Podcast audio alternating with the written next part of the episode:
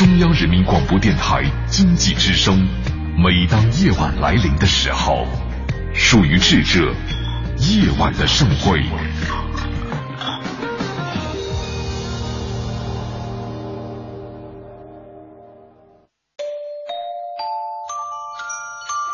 梵高的星空没有告诉我们，那个充满期待但却终生孤独的画家心中承受了多少痛苦和矛盾。他只是静静的流转，安静的有些绝望。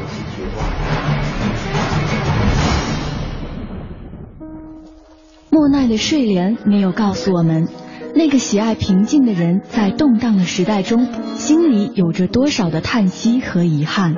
他只是静静的绽放，用柔弱的身躯撑起了整个时代。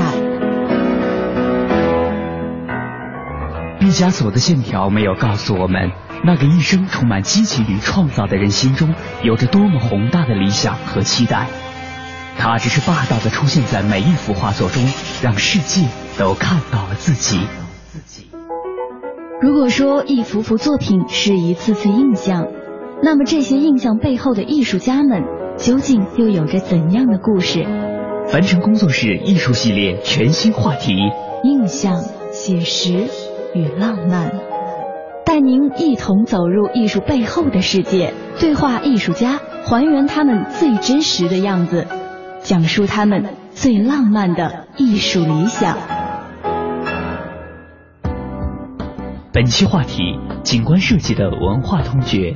本期节目嘉宾朱玉帆。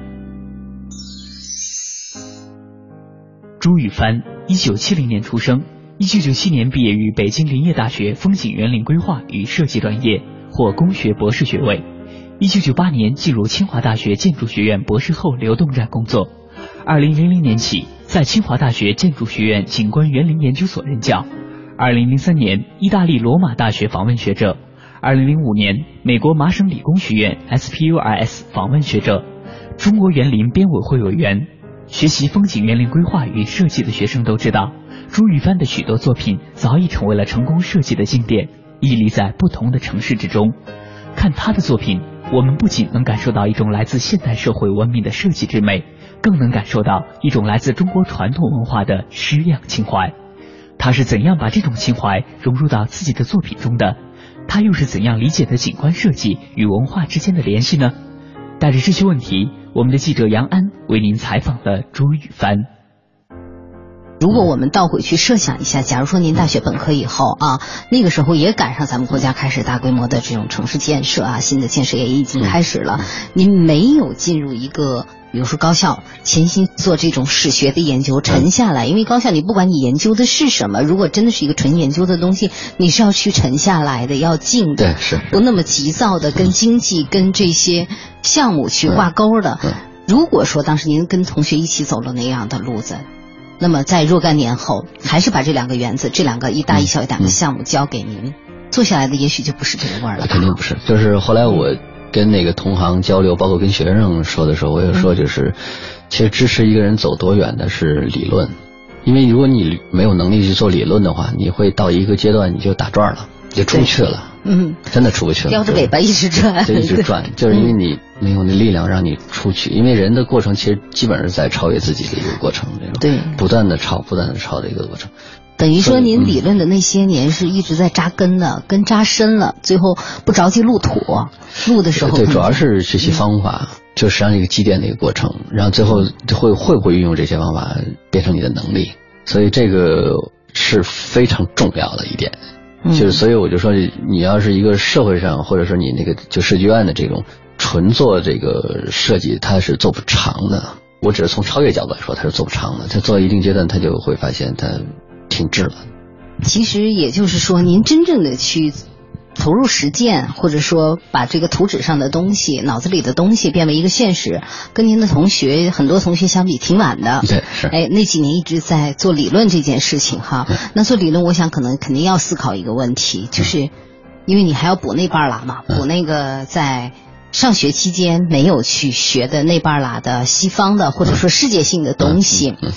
首先，这个东西和中国的东西的关系在这个里边怎么找自己，还有反复提到的一个当下的东西哈，当代是什么，怎么体现，这有没思考？也渐渐思考，因为我就是还是这样，我不是一个很诚心的那种，就是我只是诚心要做一件事情的人。当当时我要做当代的东西，为什么啊？就为什么要做？我第一是觉得传统已经足够好了，我找不着一个再好的理由，就是 它太完美了，你知道吗？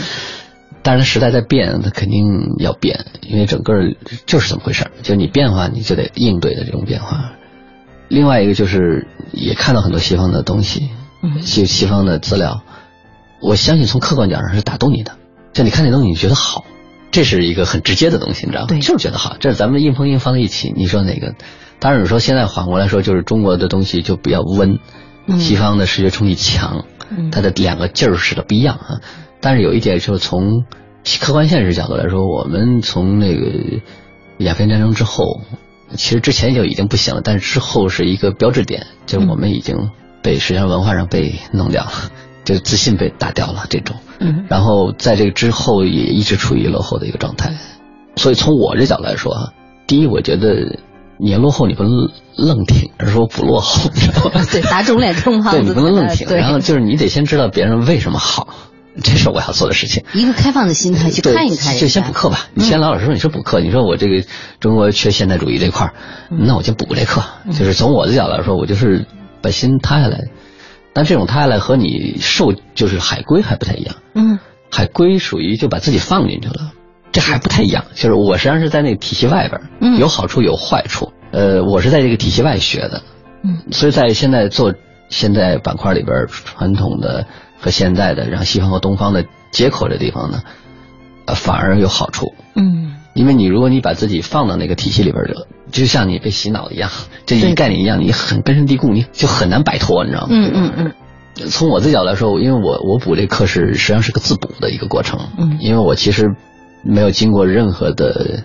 洋式的专业训练，没怎么特意的吃洋饭哈，就没吃过洋饭，没吃过。然后后来就陆陆续续出国，那都是出出去看 开眼的哈，开眼。他跟那个受教还是有本质的区别。对，呃，所以本质还是土鳖，不是海归，你知道那种。呃，然后我呢是觉得这个过程呢，因为实际上离半步之后，可能有的时候是会有好处，就是你会有的时候会体现更清醒一点这种。嗯。呃，但最终其实我相信还是找自己东西吧。嗯。呃，所以呢，最近这两年在做所谓的特质的研究，就你的文化特质的研究，嗯，就自己的东西，身份，你的身份在什么地方？嗯，因为我们西化到一定程度的时候，这里边西方也有，因为西方有一个潜在危险叫全球化。全球化唯一受益者估计就是美国吧，就是唯一真正的受益者，因为他是最最大的获利者。然后其他其实都有或多或少对自己的文化有一个丢失危危机感，危机感。对，所以就是都会去找找你到底文化属性在什么地方。然后这里边呢，当然你你的那个平台是要接在一个开放的体系里边，嗯，而不是说我不跟你玩，这我画一圈，这是我这个不是这概念，它是一个开放的里边去找你那个位置。所以呢，就是在这个条件下呢，我觉得就是这是我陆陆续续渐渐就是开始，因为它是随着你时间的积累啊，渐渐去想这件事情。因为如果你不想这件事情，其实你最后你会发现这个圈里边好像也可以没有中国的事情，但是实际上是不可能的这种。土鳖是土鳖，但是不能永远做一个缩着头的土鳖。这个还是要开放，开放，因为你不开放肯定不行。就像我去在清华教那个教西方园林这个板块，然后教到一定程度，我真是觉得大家都很优秀啊，大家都很优秀。然后你如果开放的时候，那就是一个交流的平台，就是没有说是这是你的，不是我的这概念。但是有一点，就因为你是，比如你是中国人，你做的事情确实是有身份感的。但是这就是一个困惑，大家都很优秀，大家现在都很容易开放，我们的交通通讯这么便利哈。你现在想去看到西方的东西，那太方便了。对，西方人想看到中国的东西也太方便了。所以就是不管是从传统的一些艺术，还是从这个角度来说，融合嘛，融合融合融合，在这个融合里边就一些模糊，模糊当中又要找自己的身份，真的挺难的，是一个很难的一个课题。挺抽象的啊，我们拿作品来说吧。您自己觉得，您所有的作品当中，觉得哪一个说，哎，我在这种开放的、融合的状态下，这种身份感、这种特质找的还不错？您说这个是非常准，因为我自己觉得还没有，就说这是一个特别极致的一个代表，因为我也是在发展过程中也在找哈，也在找。我大概分这几个阶段，我目前为止这个阶段，然后从一开始在做完我那个就零一年、零二年出现那两个作品之前，嗯，我做过一些很不清晰的尝试，所以就是没有那么后来特点那么突出的尝试，然后那个是我们整个发展一样的，对对，不不是很清晰，然后很表现主义的这种夸张的一种。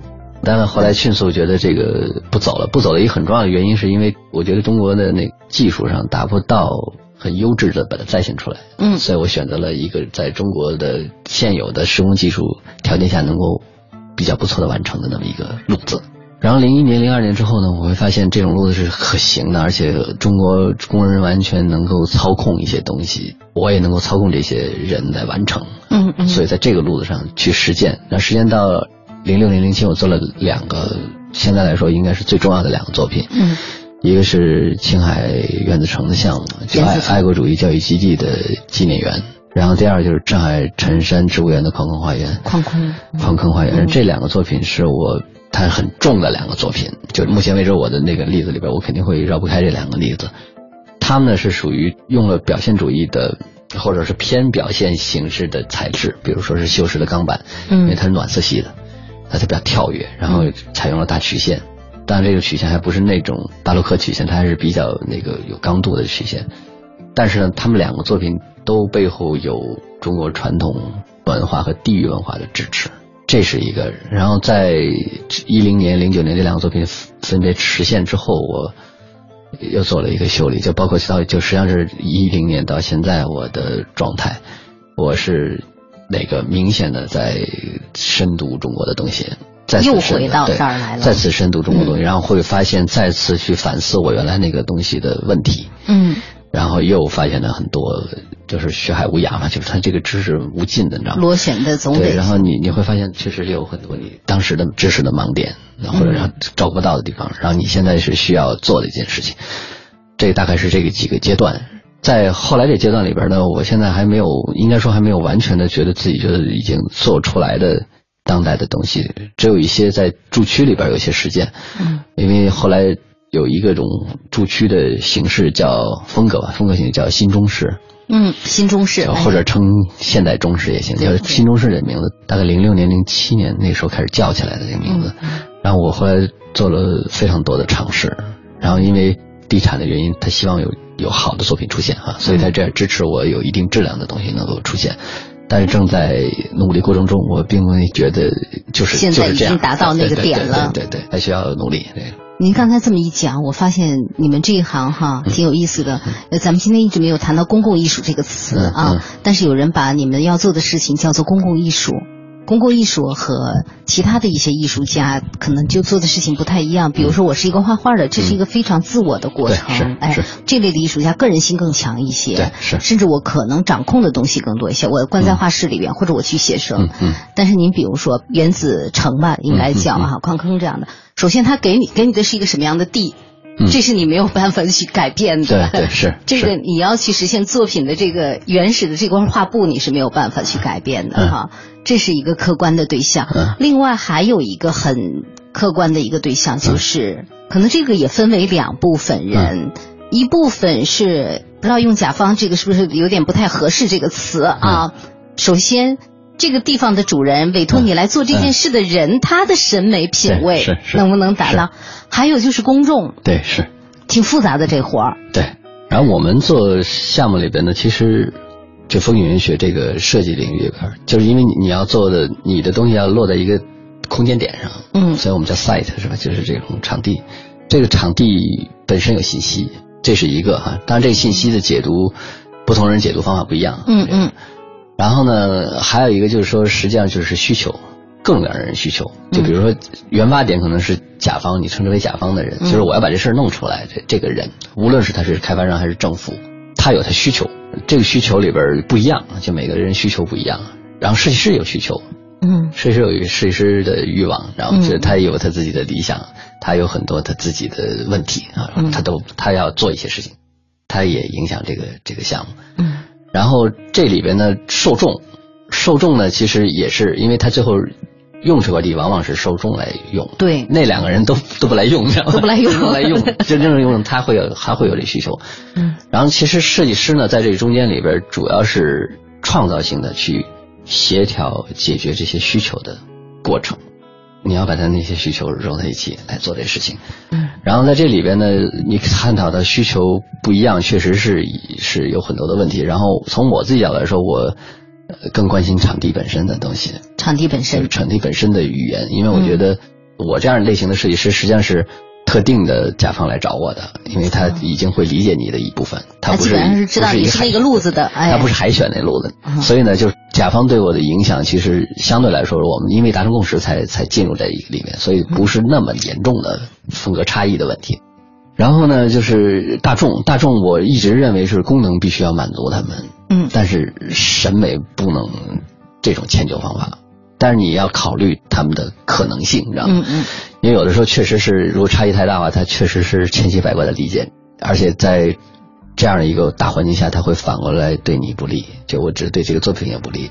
呃，然后设计师呢，其实我觉得设计师一一定阶段，比如我这阶段，我很难摆脱我这阶段的状态。很困难的，很困难。嗯，像你这时候已经就像写字的时候，写另外一个，你很难成为自己，你知道吗？但是我自己写就自己的体，我觉得自己很难。但是我要想就很困难，你知道，你改变这个。所以在这时候，我我倒是觉得，就是我们这领域的产生，就是风云设计的产生，是很多情况下这个 site 是很重要的，就对场地本身的阅读和理解。嗯嗯。你阅读出后出的策略，它是根植于这个地方的。东西，这是我我指这个价值观啊，这个领域下，然后公共艺术艺术家，因为我我后来接触就比较多了，尤其是在原子城有非常密切的跟建筑就艺术家进行合作，之前其实还是有隔阂的，毕竟不是一个专业的嘛。您不觉得您是艺术家吗？我不觉，我从来没觉得，所以有有的时候一直都把我拉到那个圈子里来，然后我都觉得有点彷徨。从本质来说，我我只是第一，我是觉得就我就是一老师，老师教设计的老师，嗯，其他头衔都不太重要。就是一个老师，然后就是我教学生，然后同时我做设计。那个艺术家主要是雕塑师来做，然后我发现大家的角度真的是不一样。但是呢，你呢其实是又处在某种上，你是处在它上面的位置，因为你会决定整体的宏观，你会决定它在哪个位置出现。准确的来说，这样，然后甚至决定它以什么样方式出现。嗯，所以他是在这个上位。然后，但是艺术家他是很个性的，你把他个性打掉，他也就没了，就是这种。所以呢，它是一个过程。最后大家达成默契了，然后都知道自己的特点在什么地方，对方特点在什么地方，然后就很愉快。那么后来的一系列一系列合作上，我觉得就很顺畅，因为我们专业之间确实是有，就包括雕塑家跟建筑师之间也是有，因为大家毕竟视野或者视点都不一样，嗯，然后他最后的解决方法是不一样的。然后我在 CBD 项目里边也跟几个大师合作，就法国的雕塑大师合作，然后。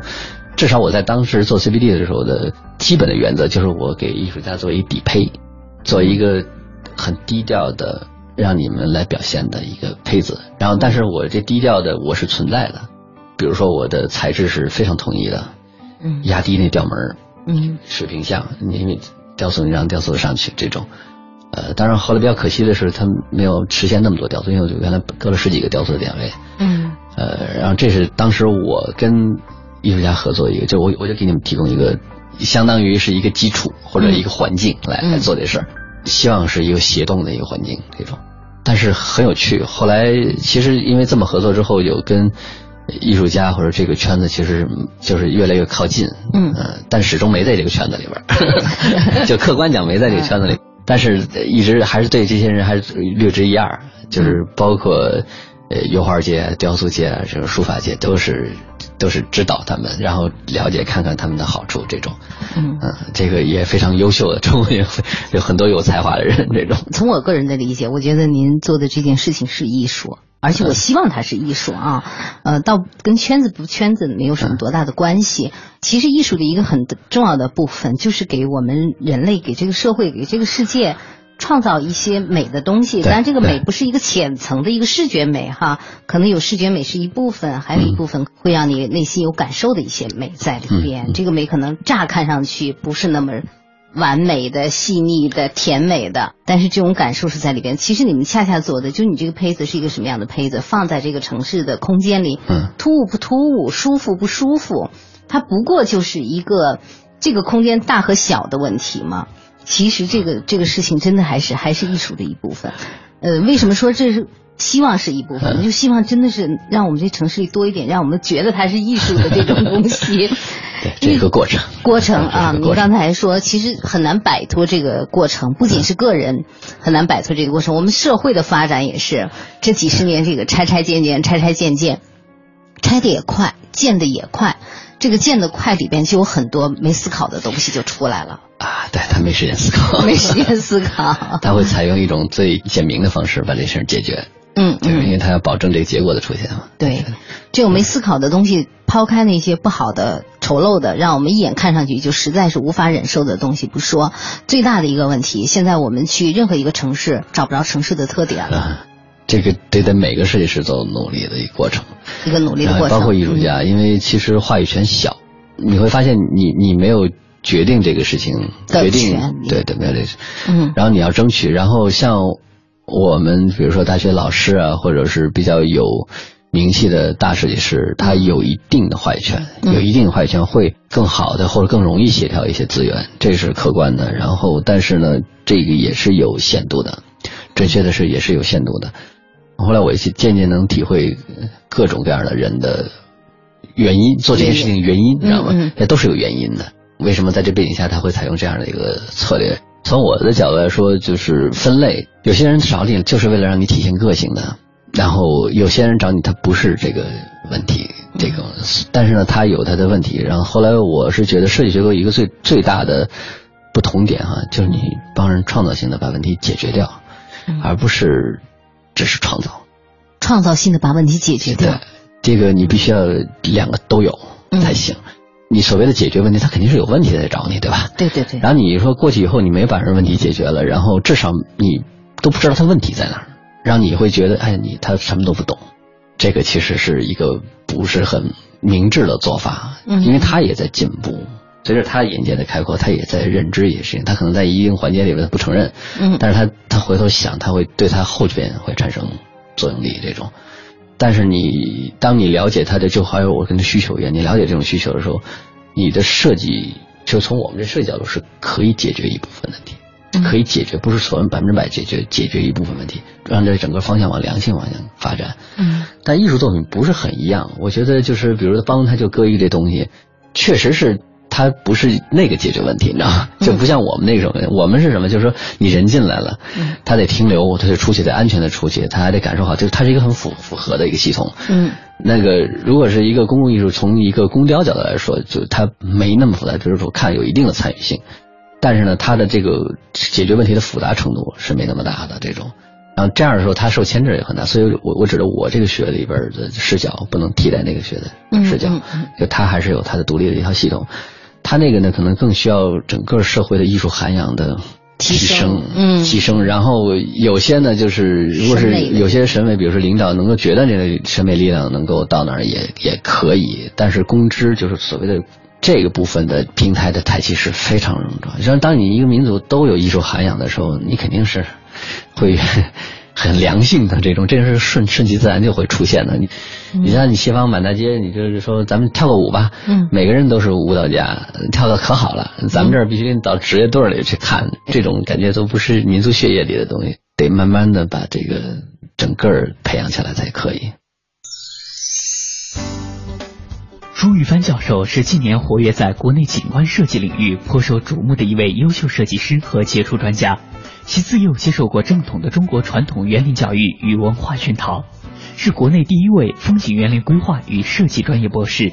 作为清华大学景观学设计学科的带头人，朱玉帆教授在多年的理论研究与设计实践中，形成了对中国现代景观设计独特的体会与感悟。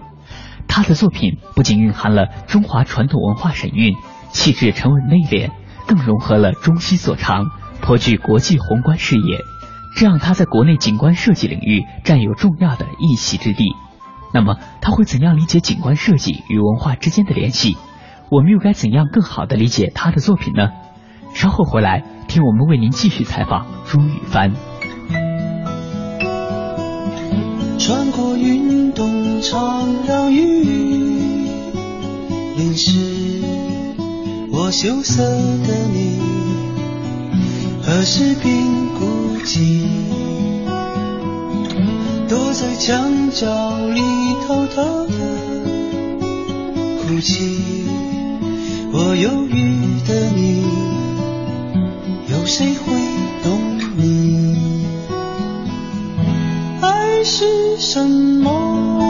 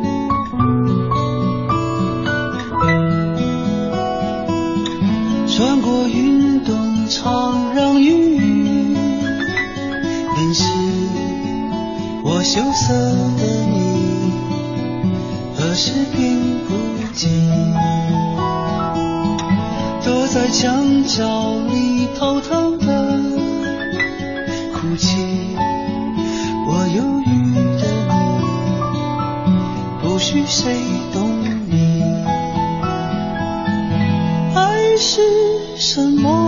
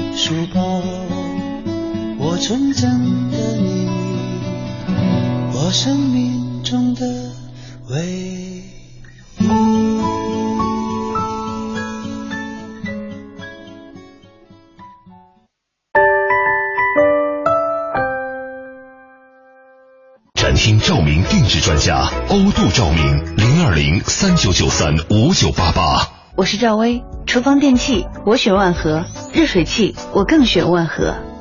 联邦三十年，中国好家具，联邦家私，中国家具领导品牌。中国广播音像出版社隆重推出的《中国广播经典系列朗诵 CD 光盘》，既有夏青朗诵的唐诗三百首，也有方明的播音作品专辑，还有集合齐越、葛兰、雅坤、于芳、姚科等中央人民广播电台老中青三代播音员精心演绎的配乐朗诵光盘、中外名篇经典诵读和红色经典作品朗诵。朗诵作品风格多样，赏心悦耳，是中国朗诵艺术的优秀典范。产品均随碟附有作品原文，是学习、欣赏和正音的难得佳品。欢迎登录中国广播网查询，咨询电话：零幺零八六零九二五幺幺，零幺零八六零九二五幺幺。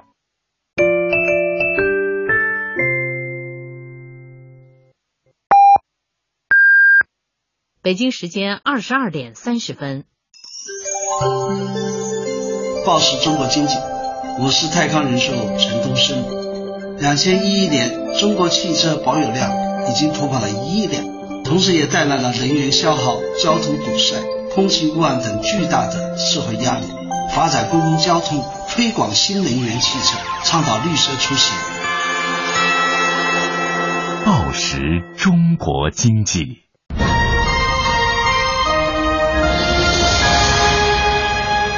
济之声，进一步的声音经济之声，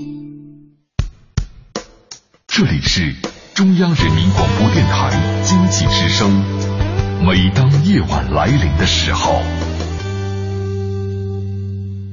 瞬间，瞬间，瞬间。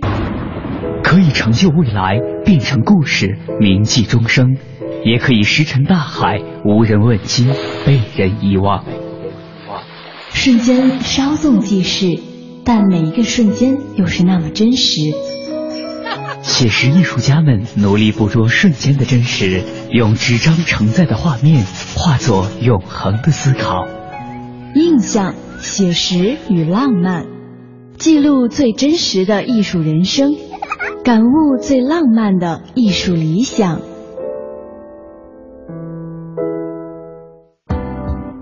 本期话题：景观设计的文化通诀。本期节目嘉宾朱玉帆。朱玉帆目前是清华大学建筑学院景观系的一位教授，他曾经多次获得国际专业设计奖项，同时也多次带领他的弟子获得学生设计竞赛国际奖项。谈到成功的景观设计应该具有的特点，他说，能够获得国际认可，似乎更需要设计者拥有机敏的洞察力。含有文化价值的景观是未来的趋向，历史传承并不是空谈。不可否认的是。文化价值的挖掘也正在成为文化创意产业中最重要的附加值的体现，并产生经济效应。那么，他会怎样把这些要素融合到自己的作品中呢？我们又该怎样理解他在不同城市所留下的那些经典设计实例呢？带着这些问题，我们的记者杨安为您继续采访了朱雨帆。刚才提到一个话语权的问题，这个权其实有权利在。里边的嘛，这个权利不管是什么样，背后什么样的东西在支撑。其实我倒恰恰觉得，其实有的时候是一个审美的问题，美的品味的问题。你说那些有权利说话的人，他只是为了实行他一种权利，可能他就是，如果我们所有的这种审美的这种品味、这种这种感觉提升了的话呢，可能就会好的很多。对，这个是要教育的，教育的，所以这是我要说的，你们这个非常非常的重要。比如说，就拿我个人来而言，嗯，CBD 那个项目，因为我们太熟悉了，因为生活在周边，我还记得几年前那个项目刚刚在那儿落成的时候的那种感觉，当时就是啊，这是在中国，这是在北京，就那样的感觉。还有，其实在北京老百姓熟悉的您的项目还有很多吧。其实可能在外地更多一些，更多一些啊。呃，奥林匹克那边是不是还有一些？奥林匹克森林公园是我前期做的这方案那个期段来来做的很多体体验层面，我基本上就没做了。就我指的是到方案落成这种。就这样的项目呢，开始让我们起码知道啊，城市可以更漂亮一些。这个是职责。然后我呢，可能是确实是从视角来说，可能更偏艺术这个方向，就或者说这种表达。我觉得这是一种劲儿，这你必须得把它揉到你那个作品里边来做，但是很困难，在中国确实是那个是个过程。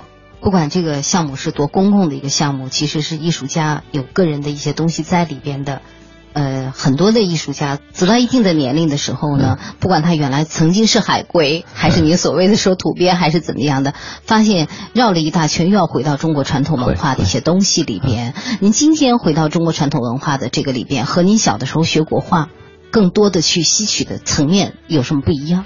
我觉得在理解层面会肯定是不一样。那时候更靠直觉，直觉。那时候更靠直觉，因为你是张白纸嘛。嗯，你现在不是一张白纸了，然后你会更多的去甄别里边的一些东西，嗯，然后再把它挑出来，嗯。那我们其实确实是离那个时代其实挺远的，就是尤其是那个时代的生活方式你不了解，当你进入那个方式会，你会觉得他们这些举动的为什么你知道吗？最后会出现那么一个结果。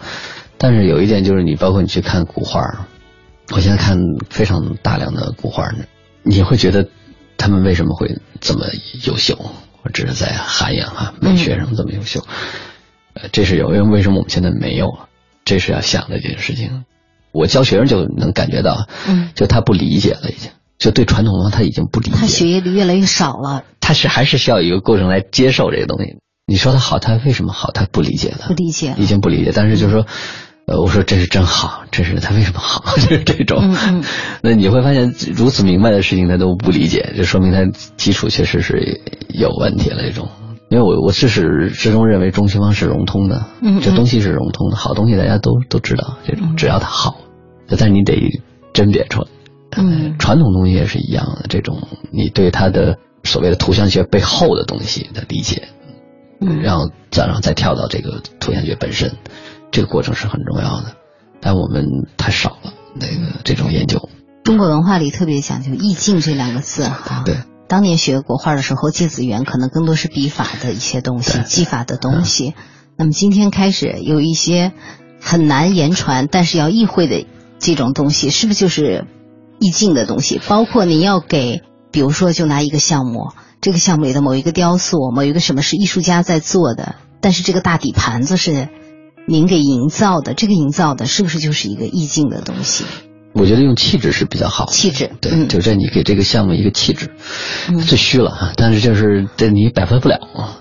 就是你像这个人一出来，他就有那个劲儿，他就是他，就是这种。项目本身也是一样，艺术是一个很高端的事情，就你做到一定份儿，你都会用艺术这个词来，就包括做人的艺术也好，就是你都会用这个词来代替一个这个领域里边比较高端的一个一个行为。然后我们这也是你说园林艺术是吧？嗯，造园艺术也好，建筑艺术什么都是一样。所以我自己觉得，就是你你做的好的都是艺术，这是一个其实是一个高端的一个出口，就是你需要靠这个方向去努力的，那你会让人觉得不一样。这种这个里边其实就是拿我做那个原子城那个项目来做的，就是实际上是当时那个项目很特殊，那当时项目里边。存留了五十几棵那个那批开拓者去植的杨树，那个杨树呢，在青海那个海拔三千一百米那高度上，是唯一能够存活的一种落叶乔木，而且基本上活不了。那个地方特别逗，人们说这个咱们那大自然就说人进树退嘛，人进林退，因为都砍了。青海那环境里边，人和树是个统一体，没有人就没树。为什么这个你得养它？就人得浇水去养它，所以它变成了一个特别另类的一个互动关系。在那里边，它有五十多棵，大概直径这个四五十公分那个杨树青杨，大概二十五米左右高度那个参天杨树，非常漂亮，非常有力量那边。所以当时我们做这项目的时候，就是要保这些杨树。但是呢，你说我为了保而保。这就不行了，这事儿太不自然，太突兀了。对，就是你肯定是要把它纳入到你自己的后来那套系统里边，是有机的系统才能。再后来我们就做了一条路径，做了就是一条之字形的一条路径，然后让他参观那些杨树，那些杨树也是历史的见证者，在这个这条线上把故事给讲了。所以呢，它是一个很低的，但是呢，它的语言呢，因为用了锈蚀钢板，这个当时做核实验那个冷冻实验的时候那个材质。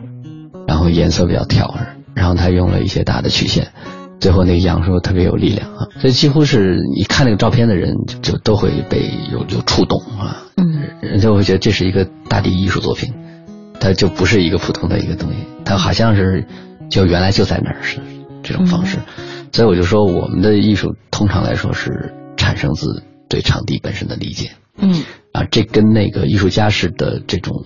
还还是有区别，就这种啊，大家还是不一样的这种。